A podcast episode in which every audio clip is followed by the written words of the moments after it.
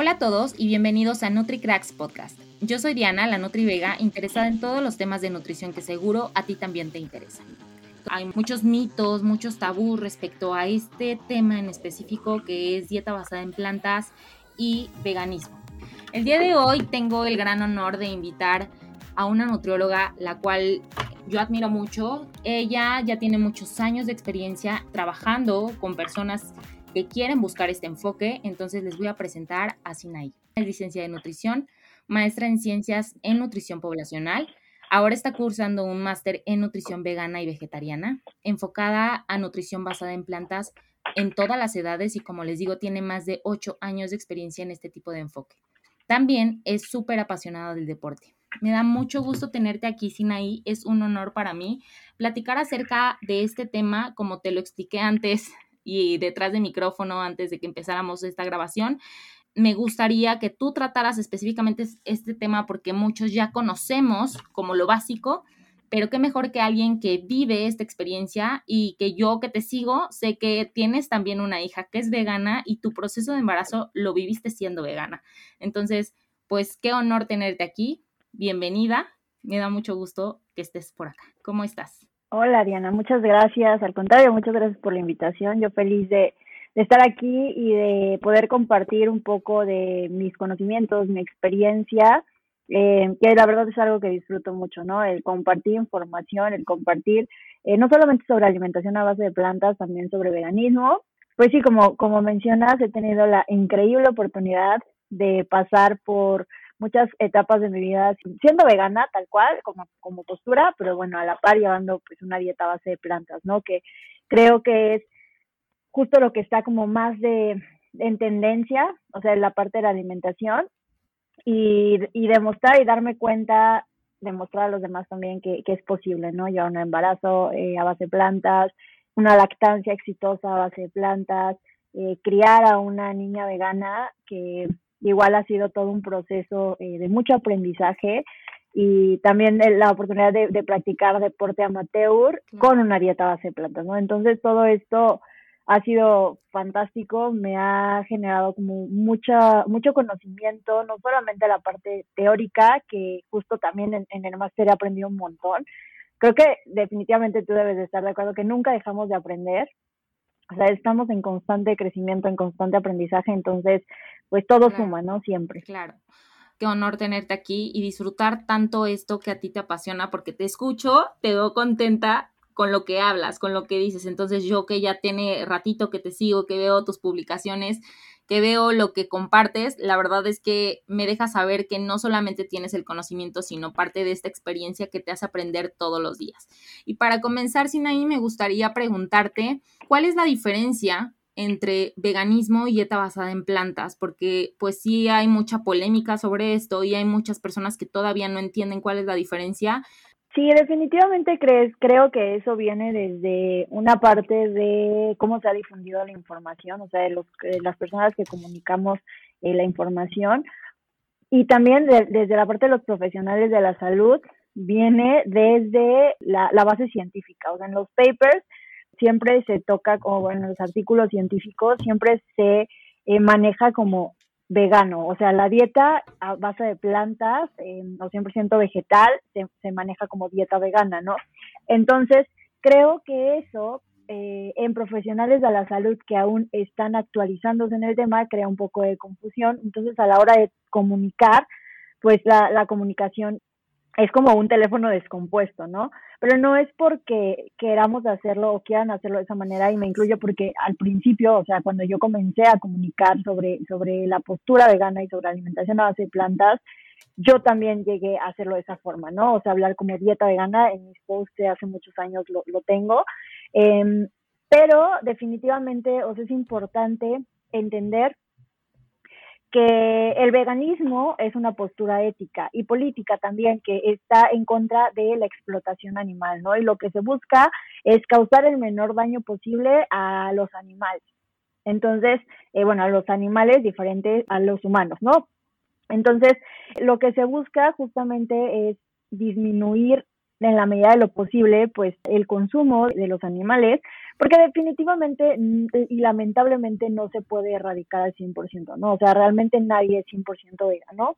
Y durante el camino a ser vegano, o sea, en este proceso de, de adoptar una postura vegana, pues vas teniendo como muchos eh, tropiezos y entonces es, es normal, nadie es un vegano perfecto, nadie es un vegano o vegana 100%, ¿no? Porque al final de cuentas en cualquier proceso puede llegar a, interferir con la vida de los animales. Em, pero algo que, que sí es importante recalcar es que un vegano lleva una alimentación a base de plantas.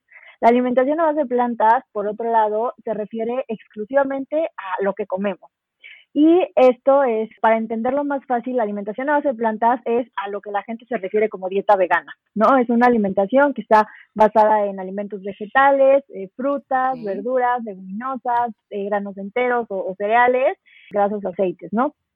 Entonces, la alimentación a base de plantas, pues es un tipo de alimentación que ahorita está como muy en tendencia, pero se ha investigado desde hace muchos años, sobre todo para el tratamiento de enfermedades como crónicas, ¿no? Justo cuando, justo un ejemplo que le pongo siempre a mis pacientes es esta parte de cuando tienes algunas enfermedades, sobre todo las crónicas, y vas con algún especialista en, esa enfermedad, lo primero que te dicen eh, en la dieta es quita carnes rojas, quita lácteos o quita ese tipo de, alimentos. Entonces, por eso es que se empezó a investigar a, a, nivel científico la alimentación a base de plantas, ¿no? Porque también obviamente en población donde se veía que llevaban ese tipo de alimentos de alimentación, como por ejemplo los adventistas. Entonces, ahí se observaba que había menor prevalencia de estas enfermedades y fue como que llamó la atención y hay estudios de años eh, con estas poblaciones, ¿no? Entonces, la principal diferencia es que justamente uno se refiere a una postura, que sería el veganismo tal cual, y la alimentación solamente se refiere a lo que estamos comiendo. Un vegano puede llevar una alimentación a base de plantas, o más bien lleva una alimentación a base de plantas, aunque si nos ponemos como en un término estricto, también la alimentación a base de plantas se puede como subdividir, ¿no? En alimentación a base de plantas como totalmente integral o entera, alimentación a base de plantas eh, como un poco más flexible o una alimentación a base de plantas que eh, sea como basada en muchos productos procesados que actualmente ya hay como un montón de, opciones, ¿no? Entonces, pues sí, básicamente un vegano va a llevar una dieta a base de plantas, pero una persona que lleva una dieta a base de plantas no necesariamente tiene una postura vegana. O sea, ahí puede nada más hago la alimentación por mi salud, realmente no me interesan los animales, o por el medio ambiente, ¿no? También es, es como otra, otra postura u, otra de las razones por las cuales se adopta este tipo de alimentación y evidentemente el veganismo es exclusivamente por los animales. Súper.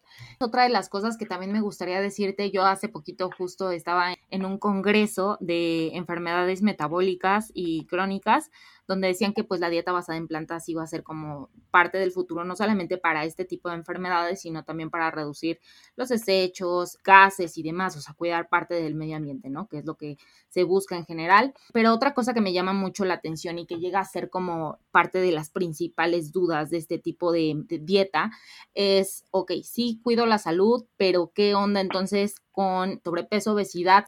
Y si yo soy una persona que hace ejercicio y busco a lo mejor aumentar mi masa muscular con este tipo de alimentación en estos diferentes enfoques, puedo lograrlo porque siempre es como de, ok, si lo busco por salud, ok, lo voy a hacer, ¿no? Como tú mencionas, hay doctores que dicen, bueno, pues entonces de quitando esto, pero cuando lo vemos en los otros enfoques, hay muchas personas que dicen, no, es que no lo quiero hacer porque creo que no voy dentro del enfoque que yo busco.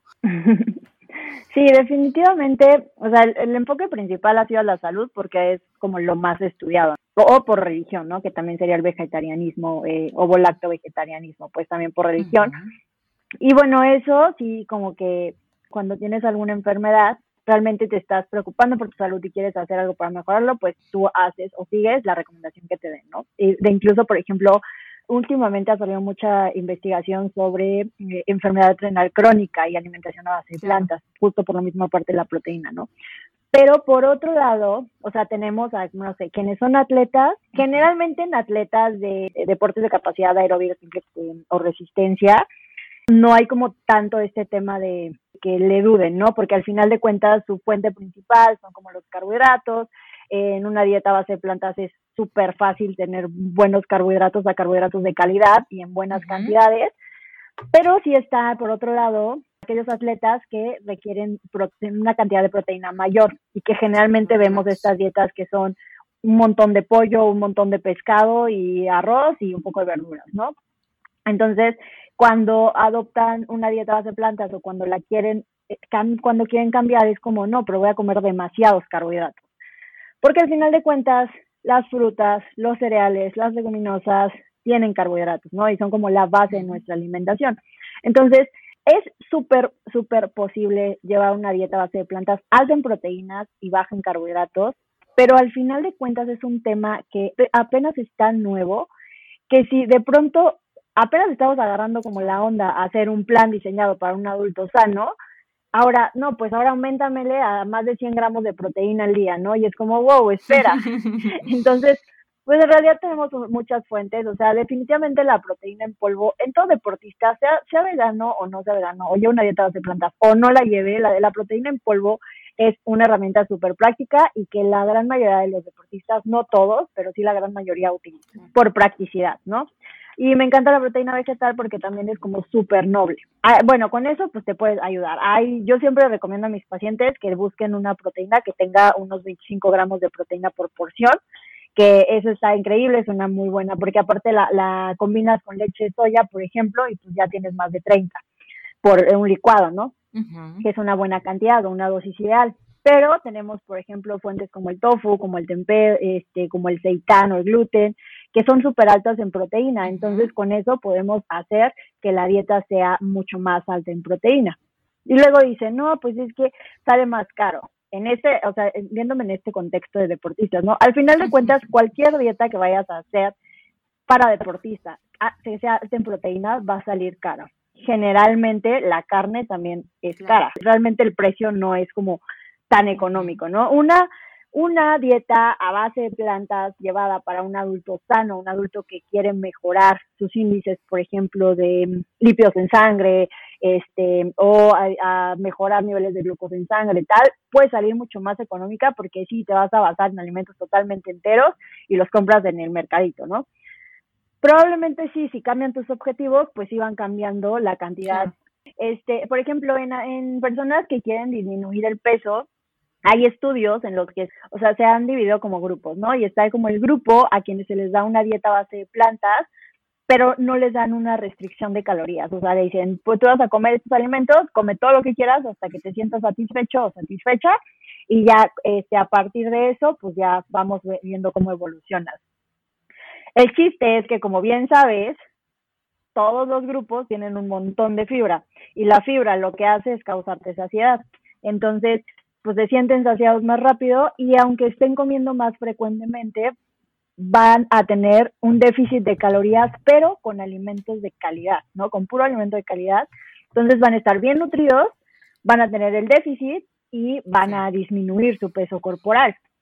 Obviamente que depende también de cómo estaban comiendo antes. Si antes pues, sus hábitos eran muy desordenados y, y, se alimentaban a base de ultraprocesados, pues la pérdida probablemente va a ser mucho mayor a quienes tal vez tenían una alimentación un poco más saludable y están haciendo este cambio, ¿no? Y también la actividad física que realizas, este, o si no realizas, digo, todo esto va a afectar, pero realmente se ha visto que es una estrategia muy efectiva para las personas que quieren perder peso.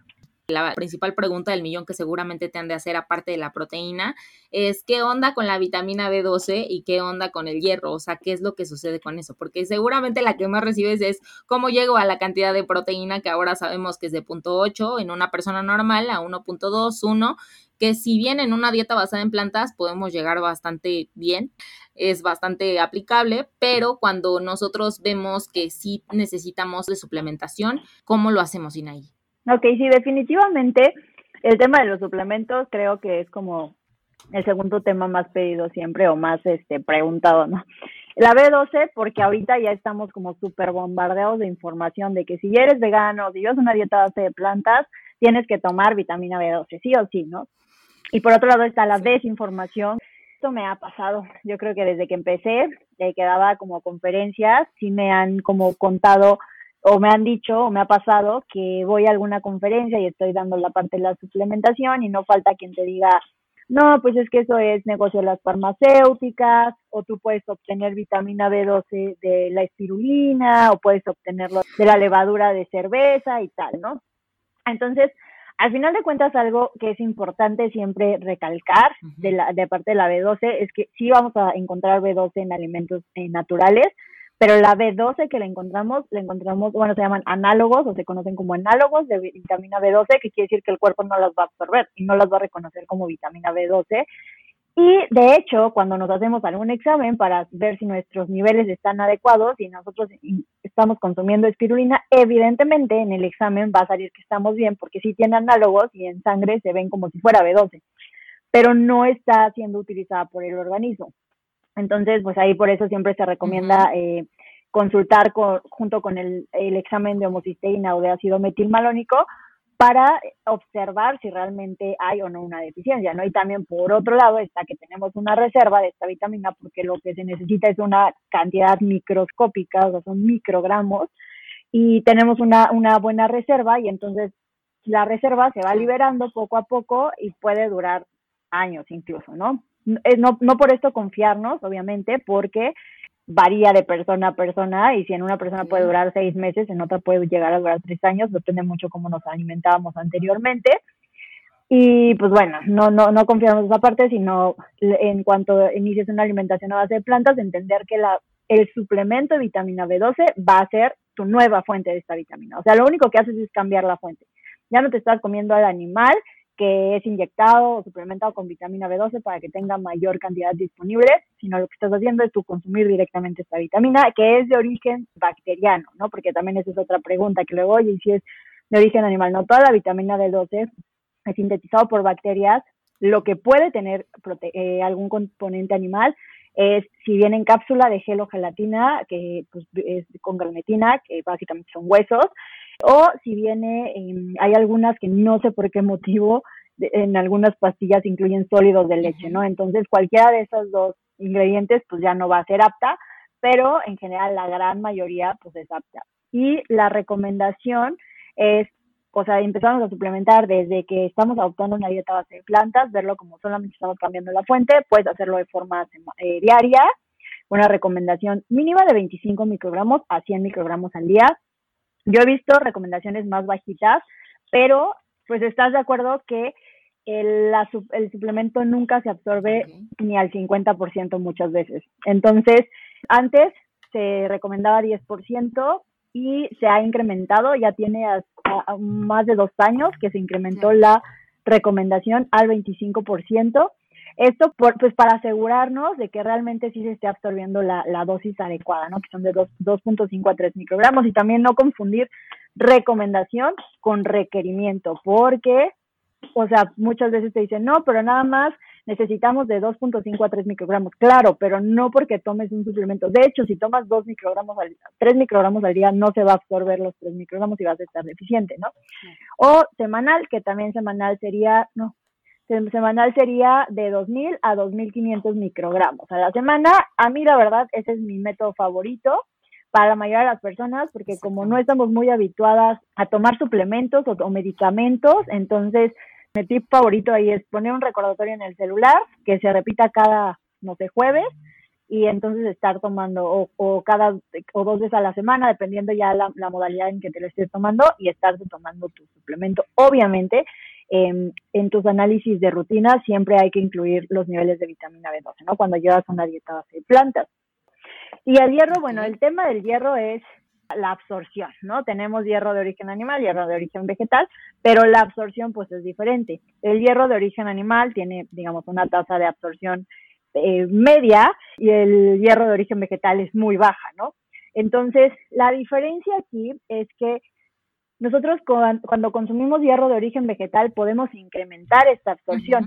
Entonces es importante agregar fuentes de hierro que son las hojas verdes, en las leguminosas, semillas y siempre acompañar con una fuente de vitamina C, ¿no? Que pueden ser cítricos o pueden ser eh, vegetales como el morrón, como el jitomate, este, otras frutas como el kiwi, la guayaba y tal. Esto va a incrementar la absorción y también hay factores que pueden disminuir aún más esta absorción, ¿no? O evitar que se absorba, que sería el, el consumo de café o té, sobre todo en las comidas. Eh, hay que separarlo de las comidas, pues se, dice como principales, pero yo también recomiendo que sea de las colaciones, porque al final en las colaciones muchas veces metemos semillas. Entonces, eh, mejor un poco separarlo. Y si alguien está consumiendo algún suplemento de calcio, por ejemplo, en el embarazo que se, que se llega a consumir, también separarlo de las comidas para que no vaya a influir en la absorción del hierro. Generalmente el tema de las cantidades no es tanto, o sea, en, algunos estudios se indica, de hecho se, se comenta que los, las personas que tienen una dieta base de plantas tienen un consumo muy similar de hierro o incluso a veces más alto, pero sí afecta la absorción, ¿no? Entonces, si no hacemos como todo esto, no vamos a absorber el hierro suficiente y es ahí cuando viene, por ejemplo, anemia. Sí se ha visto que las personas que llevamos una dieta base de plantas tendemos a manejarnos en los límites inferiores de los niveles de hierro, pero no necesariamente deficiencia, solamente eh, un poco inferior, pero es normal. El cuerpo es tan maravilloso que tiene, después de un tiempo, hace una adaptación y empieza a mejorar la absorción del hierro y a disminuir las pérdidas, ¿no? Entonces, pues todo esto, obviamente con el tiempo, pero sí es importante justo ir poniendo atención como a estos pequeños detalles. Súper, Sinaí. Esto realmente para mí tiene mucha importancia porque estas son como de las cuestiones más básicas, pero que la gente sigue con muchas dudas. Y otra de las cosas que me parecen súper necesarias que comentes es los grupos de alimentos que serían como una guía, una para llevar este estilo de vida a base de plantas o vegano, como sea, o sea, como ya sea la postura o la alimentación solamente, pero cómo pueden hacerlo, porque muchas veces es como de, bueno, solo como plantas y ya.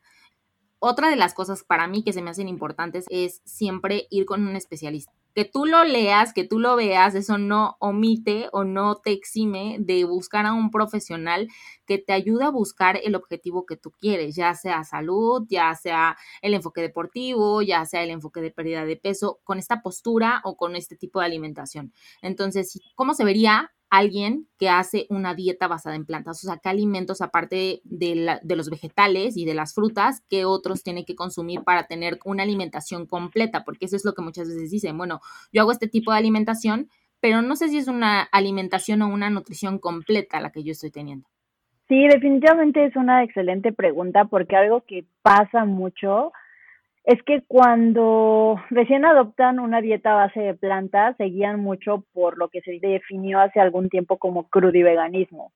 O sea, no que lo hagan 100% crudo, pero sí como que pensamos que mientras más crudo, mejor. Y pues eso realmente no es así. Hay muchos eh, nutrientes que se vuelven mucho más disponibles o disponibles incluso cuando están eh, cocinados.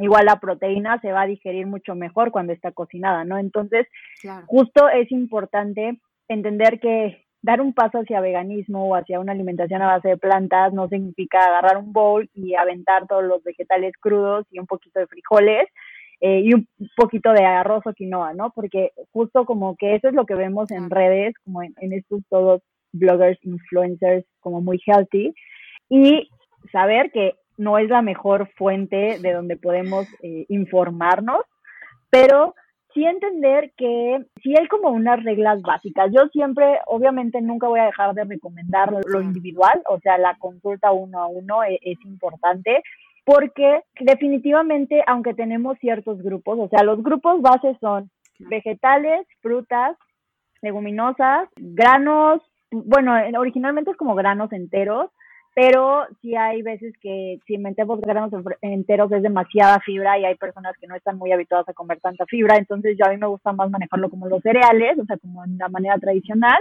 y las grasas, ¿no? Que ahí vamos a encontrar grasas sin proteína, que son como los aceites, el aguacate y la grasa con proteína, todas las nueces, semillas y fuentes de omega 3. Y eso es importante saber que, bueno, estos son los grupos, pero a veces lo que pasa es como las cantidades. ¿No? Que yo, por ejemplo, cuando hago un recordatorio, un cuestionario de dietético en, la consulta y pregunto como, bueno, ¿cómo es tu alimentación? Es bueno, yo creo que meto todos los grupos y de repente preguntas como las cantidades y es un montón de verduras y de pronto es un poco de arroz y dos cucharaditas de frijoles, ¿no?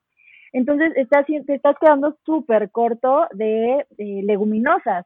O sea, realmente la recomendación como estándar Eh, yo he visto que a veces lo hacen como tres porciones de leguminosas, pero yo a mí me gusta como utilizar más como cuatro, porque cuatro se acerca más como al grueso de la población que solo tres. Y, tres, y cuatro porciones serían dos tazas de leguminosas durante el día, ¿no? Obviamente también hay que ver el contexto, porque hay personas que no van a tolerar hacer un cambio y de pronto meter cuatro tazas de leguminosas y un montón de verduras y meter cereales integrados es una bomba. Entonces, eso hay que, hay que personalizarlo y hay que individualizarlo y también ver de qué forma podemos preparar las leguminosas, que no sea todo el tiempo. Sopa de frijol, sopa de lentejas, que son súper ricas, a mí me encantan, pero bueno, al final si tu alimentación está siendo muy monótona, a la mayoría de la gente le va a aburrir. Y va a decir, no, pues es que yo quería, yo fui vegano, pero me enfermé, o yo fui vegano, pero me aburrí, o yo fui vegano y comía pura lechuga, ¿no? Que al final se traduce en no me informé bien y por eso, o sea, pasan como muchas cosas. Pero sí es, es importante que traten de incluir vegetales, las recomendaciones son muy similares, o sea, por lo menos una porción de hojas verdes al día, alguna, alguna porción de crucíferas, que serían como coliflor, este, brócoli, espárragos, coles.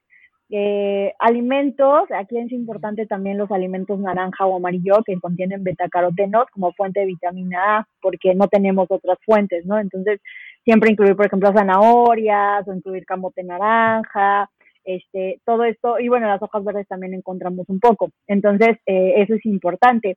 Y de leguminosas, yo sí recomiendo, o sea, entre 3 a 4 porciones, pero tirándole más a 4, por lo menos. Obviamente es algo que hay que, que personalizar y que también saber que si de pronto intentamos y queremos y no estamos acostumbradas a o acostumbrados a consumir leguminosas, va a ser muy pesado. Entonces hay que hacerlo de forma eh, como paulatina el integrar leguminosas. Tal vez al principio podemos utilizar o apoyarnos de algunos procesados como carnes vegetales. Son mucho más nobles con el estómago, te dan una buena cantidad de proteína y vas incrementando poco a poco la cantidad de leguminosas, ¿no?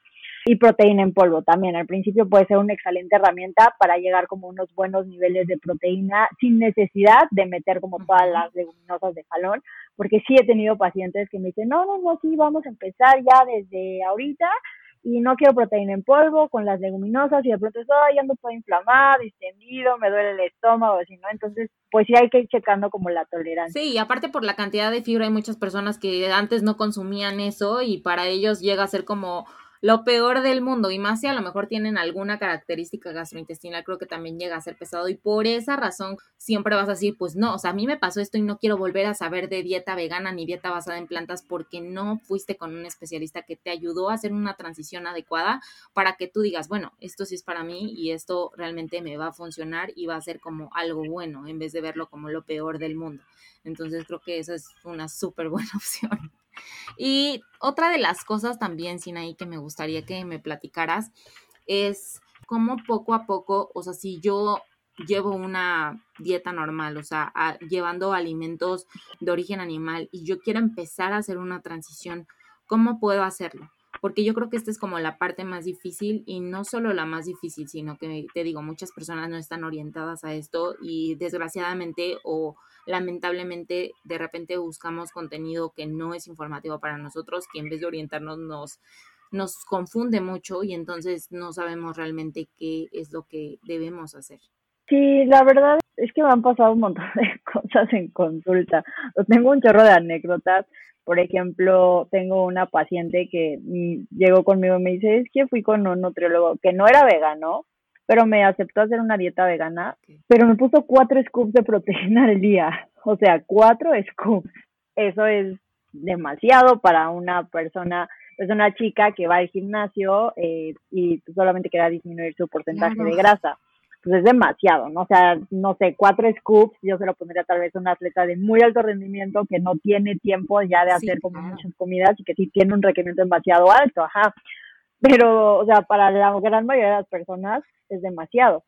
Entonces, creo que la importancia ahí de asesorarse con nutriólogos o nutriólogas que estén especializados o que tengan conocimiento del tema. O sea, y como nutriólogo es importante, creo, como la parte ética. O sea, ser sincero, ser honesto y decir, ¿sabes qué? O sea, yo no le sé al tema y no decir lo voy a intentar, sino más bien te refiero con alguien que sí sepa, ¿no? O sea, yo pongo mucho ejemplo cuando a mí, conmigo llega algún paciente o alguna paciente con enfermedad renal. Es una especialidad y entonces yo no me voy a aventar a decir, ay, sí, yo lo voy a hacer porque realmente pues no es mi especialidad. Entonces, la alimentación a base de plantas también es una especialidad, como es la nutrición deportiva. Creo que esa parte como profesionales nos falta, no, no a todos, o sea, tengo muchas, sobre todo mujeres, colegas que, que sí me refieren pacientes y me preguntan antes y me recomiendan, y que también tú estés investigando al especialista, ¿no? O sea, que veas cómo trabaja, qué estudios tiene, cuánta experiencia y tal, porque pues también es muy fácil ponerte un título en Instagram y realmente no, no sabemos si, o sea, qué, qué hay detrás, ¿no? Y entonces, para hacer la transición, vamos a partir de cómo vienes, o sea, cómo está haciendo tu alimentación. No es lo mismo una persona que come carne dos veces a la semana a una persona que come carne diario tres veces al día o cuatro veces al día, ¿no? O productos de origen animal, pero que quiere hacer la transición. Entonces también es platicar mucho con, con cada paciente. Yo tengo pacientes sí que me han dicho, quiero hacerlo ya de un día para otro, o sea, yo ya no quiero comer nada de, de, de producto de origen animal. Ok, bueno, entonces vamos a ver cómo está haciendo tu, cómo ha sido tu alimentación, ¿no? Si la alimentación es alta en vegetales y alta en cereales, o sea, que nos dicen como granos enteros y tal, ok, hay más margen de poner una dieta un poco más alta en fibra. Pero si la alimentación no lo ha sido tanto, entonces lo que hay que hacer, pues obviamente es ver de qué forma se va sintiendo bien. Entonces sí hay que platicar con el paciente para ver de qué manera lo vamos a abordar, ¿no? A veces hay que ir sustituyendo o eliminando de una de las comidas y luego de dos, luego de tres, pero ir incrementando la cantidad de leguminosas. Y como te decía, tal vez al principio no vamos a consumir las cuatro o cinco porciones de leguminosas, sino vamos a apoyarnos de proteína en polvo, vamos a apoyarnos de carnes vegetales y que también de pronto se satanizan mucho, pero son un excelente apoyo para cuando vas a hacer un cambio, ¿no? Y para personas también que tienen requerimientos muy altos, son un excelente apoyo. O sea, al final de cuentas, en la nutrición no, no se trata de hacer todo perfecto, ¿no? Sino más bien buscar qué estrategias le quedan mejor a cada cuerpo. Y si hay personas que, por ejemplo, también tengo pacientes que me dicen, no quiero soya en mis planes o no quiero gluten en mis planes, ¿no? Y si es como, a ver, pues un poco entender el por qué, no tratar de, de, imponerle como vas a comer soya o vas a comer gluten, porque es importantísimo también, ¿no? Escuchar las necesidades de, de cada paciente, pero sí el, en entender el por qué no. Muchas veces vienen por miedo, o sea, desde miedos que le han ocasionado otros profesionales de la salud. Entonces, todo se puede hacer, o sea, una dieta a base de plantas sin soya se puede lograr. La soya es un alimento que aporta bastante en una dieta a base de plantas, pero no es la base, ¿no? O sea, si alguien no quiere consumirlo, podemos hacerlo de otras maneras. Pero si es una proteína que es, o sea, bueno, un alimento que contiene proteína súper completa, un montón de aminoácidos, eh, contiene un montón de nutrientes, eh, y es como más baja en carbohidratos eh, respecto a los otros, a las otras leguminosas. Pero evidentemente es importante como ir escuchando a cada paciente y estar mucho en comunicación para ver de qué manera vamos a hacer la transición. O sea, la transición se hace de la forma en la que el paciente lo vaya dictando y no de la forma en que la, la nutrióloga o el nutriólogo quiera, ¿no? Porque sí me ha tocado de todo, o sea, desde que les dicen tienes que hacer cinco comidas o tienes que comer tal cosa o tienes que dejar y no, o sea, uno como nutriólogo se tiene que ajustar a lo que el paciente está buscando y no imponer justo tus ideas o tus pensamientos. Y, y justo por eso es que yo decidí cuando, cuando yo terminé la carrera solamente enfocarme en personas que quieran adoptar una dieta base de plantas. ¿Por qué? Porque no voy a, o sea, uno no me iba a sentir como congruente con mi postura y con lo que estaba haciendo. Y, y dos, tampoco iba a tratar de imponerle a otras personas el que adoptar una dieta base de plantas, ¿no? Más bien, como si tú estás listo, yo te apoyo, pero no te voy a obligar a hacerlo. Y creo que eso es lo más importante como profesional.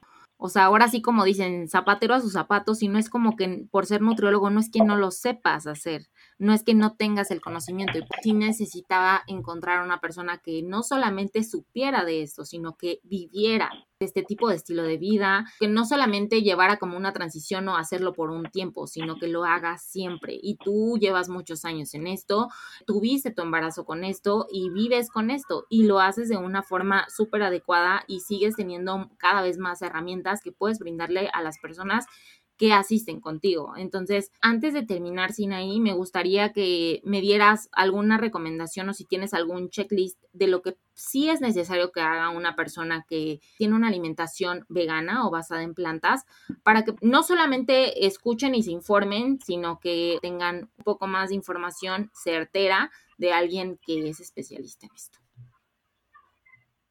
Sí, hace algunas semanas publiqué un checklist en mi Instagram porque creo que, o sea, hay muchas personas que lamentablemente no pueden ahorita acercarse a una consulta nutricional, ¿no? O sea, por cualquier eh, situación. Entonces creo que partir, o sea, de un checklist, aunque tal vez puedan faltar algunas cosas en lo que yo como una persona interesada en adoptar una dieta base de plantas, tal vez no lo estoy haciendo perfecto, pero ya tengo lo básico que sí o sí tengo que hacer para como asegurarme de que por lo menos voy a disminuir el riesgo de, de alguna deficiencia o algo así, ¿no? Que sería, primero, eh, bueno, lo que puse fue como consumir justamente por lo menos cuatro porciones de alimentos densos en proteína, que van a ser las leguminosas o los derivados, ¿no? Como la soya, el tofu, el tempeh, la leche de soya, proteína en polvo, el seitán, etcétera. Luego también consumir diariamente alguna fuente omega 3, que principalmente, bueno, el omega 3 como tal, como DHA y EPA, no lo vamos a encontrar en alimentos vegetales, pero encontramos el ácido alfa-linolénico, ¿no? Que este, nuestro cuerpo tiene la capacidad de convertirlo en DHA. Obviamente esta bioconversión es bajita, por lo tanto la cantidad es mucho mayor que necesitamos, pero lo podemos encontrar en muy buenas cantidades en semillas de linaza, de chía, de hemp y en nueces es importante que, por ejemplo, las, las semillas de preferencia se consuman molidas para maximizar la absorción y las nueces que más como que tiene es justo la, la de Castilla, que es como la que tiene forma de cerebrito, ¿no? Consumir evidentemente el suplemento de vitamina B12, que como decíamos es nuestra nueva fuente de la vitamina. Ese sí no se debe saltar ni tampoco tomarlo de espirulina ni de estos alimentos que se lee por ahí que pueden suplirlo, ¿no? Eh, agregar fuentes de vitaminas en todas las comidas para maximizar la absorción del hierro, como ya lo habíamos comentado. Remojar las leguminosas y los cereales antes de cocinarlos, principalmente eh, si agregamos una cuchara de, de bicarbonato, también ayuda bastante, pero también ayuda a mejorar la absorción de zinc. Entonces también cereales como el arroz o la quinoa antes de cocinarlos, ahí podemos remojarlos un par de horas y, y lavar muy bien y van a mejorar la absorción del zinc. Y bueno, también consumir sal yodada, media cucharadita al día, porque esta va a ser como nuestra fuente de yodo, ¿no? Es como la más confiable. Creo que esto aplica no solamente para personas que llevan una dieta a base de plantas, sino para una gran eh, proporción de la población, porque al final de cuentas, las fuentes como principales son como las algas, ¿no? Entonces, ¿quiénes se comen a las algas? Pues los peces. Y entonces los peces pues llegan a ser como ciertas fuentes para las personas que tienen una dieta como tradicional. Pero, pues lo cierto es que en los lugares donde están lejos de las costas, pues no se consumen mucho y entonces puede haber como esta deficiencia, ¿no? Justo por eso se hizo como esta política de, de agregar o fortificar la sal. Entonces también la toma de sol, ¿no? La toma de sol para la síntesis de vitamina D, que igual es súper importante. Lamentablemente no se puede como cuantificar muy bien. Se da una media de 20 minutos, pero va a depender del color que sea tu piel, del lugar donde te encuentres, de tu edad y tal. Entonces, eh, si de, plano no puedes tomar el sol, porque hay muchas personas que trabajan en oficina o que están encerrados mucho tiempo, pues sí va a ser un suplemento de vitamina D3 de origen vegetal, ¿no? Que proviene de líquenes. Pero pues, también ahí, por ejemplo, en la vitamina D, a mí me gusta mucho recomendarlo en los exámenes periódicos porque hay una prevalencia altísima de la este, deficiencia de vitamina D está súper relacionado con la salud eh, ósea, con el sistema inmunológico. Entonces, bueno, básicamente ese es como el checklist. Súper, Sinaí. Wow, qué información. Otra de las cosas importantes, si bien se sabe y ahora hay muchísimo más estudio acerca de eso que no solo nos brinda beneficios a la salud, sino también para el sistema inmune, para parte de la microbiota que, como se sabe ahora, el segundo cerebro, entonces tiene múltiples beneficios. Creo que si nosotros le tomamos importancia no solamente al cuidado de la salud, también al cuidado del planeta, el de ser un poco más amigables con los animales y con este medio que es el planeta, podemos tener múltiples beneficios, no solamente como personas, sino el desarrollo o la evolución de la vida. Entonces, creo que es un tema súper importante, muy relevante e interesante. No sé si quieras agregar algo más. Te agradezco muchísimo el que hayas estado aquí, que me hayas brindado esta información. Antes de, de que termines, o pido que me dejes tus redes sociales para que vean todo el contenido súper interesante que compartes, porque es una muy buena información. Entonces, todo tuyo. Muchas gracias. Pues mis redes sociales son Sinaí Morelos, S-I-N-A-I, y Morelos como el estado. Así estoy en Instagram, en YouTube, en Facebook, aunque ahí casi, la verdad, estoy muy inactiva. Donde estoy más activa es en Instagram. Y bueno, en YouTube comparto como algunos videos hablando de diferentes temas de interés de una dieta base de plantas realmente lo que me gustaría como también agregar un poco es esta parte de que la alimentación a base de plantas puede ser apta en cualquier etapa del ciclo de la vida, ¿no? O sea, desde niños hasta mujeres embarazadas, en lactancia, bueno, atletas que ya lo platicamos, y obviamente estos grupos de población pues se, mencionan más porque pues, tienen necesidades como muy específicas, ¿no? Que sí se pueden lograr con una, con una dieta base de plantas. Claro. Lo que es súper importante, evidentemente, es siempre asesorarse con, con, profesionales de la salud que estén estudiando en el tema. Cada vez hay más y eso es algo que me da mucho gusto porque es ahora mucho más fácil encontrar buena información, información de calidad y también pues poder como asesorarse. Y pues nada, agradecerte también a ti por la invitación a, a este espacio. La verdad es un tema que me gusta mucho, que me apasiona y te agradezco te agradezco mucho de nuevo. Espero tenerte pronto en otro episodio hablando acerca de estos temas y pues para mí es un honor tenerte aquí. Muchas gracias. Y bueno amigos, esto es todo por hoy. No se pierdan el próximo capítulo con un nuevo crack. Y ya saben, el conocimiento es poder, pero si no se comparte, no sirve. Nos vemos, hasta la próxima.